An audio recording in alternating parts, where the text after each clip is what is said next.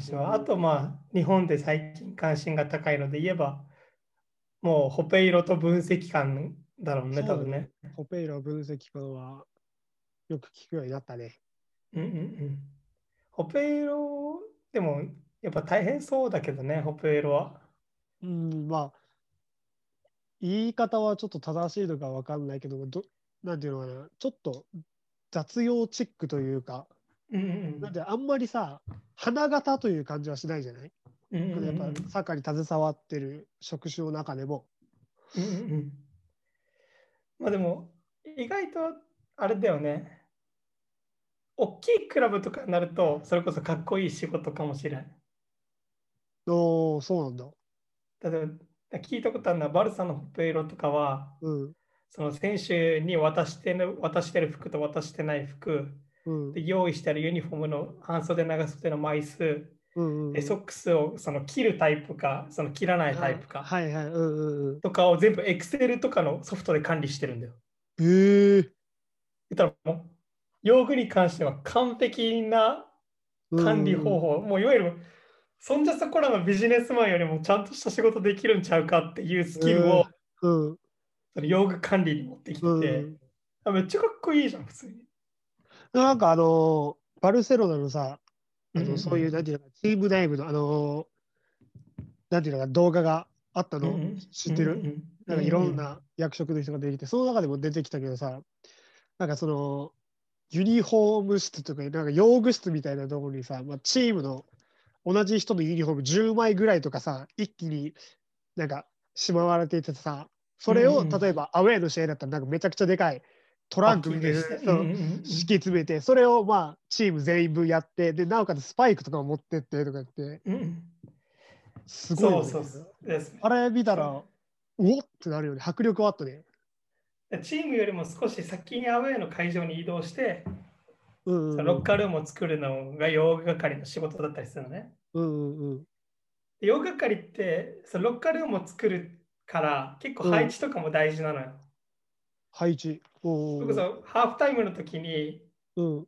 そのどこに何を物を置くかでその監督が喋れる立ち振る舞いのやり方が変わるじゃん。ああ、なるほど。うんうんうだからん。選手からの資格が多くできてしまうような荷物の置き方をするとうん、もうちょちょっとしんどいわけハーフタイム中。ああ、はいはい。とかあとアウェーだけどそうのん自分のチームのステッカーを持ってって、先についたホペイロたちがそのうんステッカーを、自分のチームのステッカーを貼ってなんかいかにも自分のチームのロッカーのような雰囲気にしてくれるとかもあるからうん。そういうチームの雰囲気作りにも大切な人たちだったりするああ。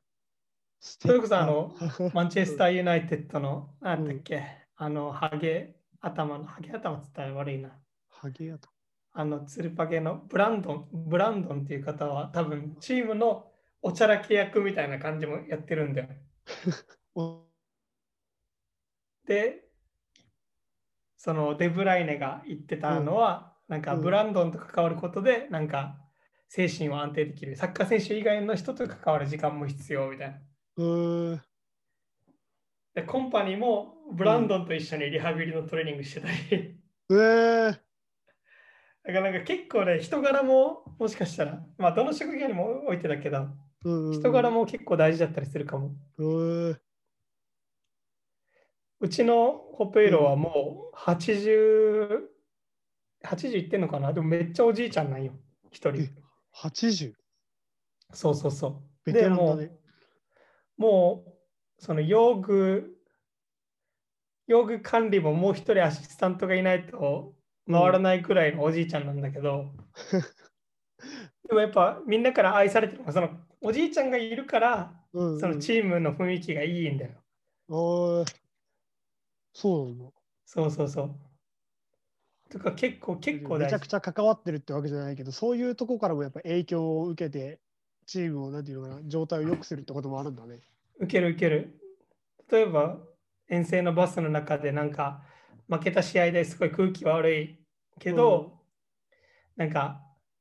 そのおじいちゃんがみたいないびきかいたりするとなんかちょっと落ち着くというかはいはい。なんか少しすごいね。重たい空気を一周してくれる役割もあるから、結構大事だったりする。うん。うあーホペロになりたいっていう人も、まあ、多いからね、今後は激戦になるかもしれんね、あそのうだね役職は。ーん。うん。まあ、ちょ直接サポートできるもんね、プレイヤーを。うんうんうんなんかコーコーチとか監督はさ、その選手の聖域を守るためにある一定のラインを引くんだよ。うんうんうん。そのロッカールームにあんまり言い過ぎないとか、その喋るけど、その境界線があるみたいな。うんけど、ホペイロとかには境界線引かないから、うんうん。なんか選手をより人間的な部分まで知れる存在でもあるんだよね、うんコペイロが。で、その人の、あの選手が最近どういうことを感じてるとかいうアドバイスは意外と貴重だったりするから、おー。線引きされないスタッフって意味でもうんうん大事だったりする。うん。うん。なんか、それはあれだよね、多分。コペイロの今までのイメージにはないよね。もう本当に用具係というか、それだけをてやってるのかなと思ったら。だから、用具触るのがめっちゃうまいコミュニケーターよ。 用具触る、用用具管理能力に長けてるコミュニケーションお化けみたいな。すごいね。それはなんか結構、それも何ていうのかな、何でもやに近いよね。あとなんか、この2つの話聞いてても分かると思うけど、サッカーチームで働くのってめっちゃコミュニケーションが大事なんよ。うんうんうん。めっちゃコミュニケーションが大事で、うんそのそれが難しい。もうどんな方法でもいい。言語喋れなくても、相手に何かを伝える方法を持ってないと、うんあの難しくなっていくから、そのチームの雰囲気とか、雰囲気とかが大事な職場だからさ、特殊かもしれない。うんあーササッカーチームは。ちょちょっとやっぱあれなのかな明るいタイプの人間の方がうまくいきやすかったりはするのかな、うん、するする。それこそ、モーリーニョが言ってるのは、まず最初にチームを家族のような雰囲気にうんうんうん、いくことだっていうところをモーリーニョがやるんだけど、それは選手に対してうんの発言でもあるし、全然スタッフに対してもそうなのよ。例えばさ、うんあの、うんまあ、なんで家族みたいにするかっていうと、うんその自分が頑張ることが自分の利益になるし、えー他人の利益、チームの利益になるっていうことを認識してほしいみたいな。おううんうん要するに、例えばホペールからすれば、うんそのソックス切ったやつが2本あったとして、うん2本というか2セットうんうんあったとして、で、うんこのいわゆる4本、4本のソックスがあるじゃん。2セット2セットあると。そうだねうんで、両方そのかかとのところはもう切ってあるみたいな。うんで、あ、もうこれどれも一緒じゃんっつって、うんその適当に組み合わせをやって渡すと、もしかしたらそのゴムの締まり具合が選手の足の幅によってずれてるかもしれなくて、ああそうだねうんうんうんで、その足首、ふくらはぎが太い選手が、細い選手が使ってたやつのやつ履くと、すごい締まってしまう。っうんうんてなってくると、自分のその、あれじゃん、なんだろう、自分がどどっちでもいいやってやったのが、結果的にめっちゃ小さいところで、うん選手のあれを苦しめてしまうプレーをっそうだねうんうんていうこともやっぱあるわけよ。うんうーん実際マンチェスターシティ誰誰だったか忘れたけどその原因不不明のふくらはぎの痛みをずっと抱えてる選手がいてうんでその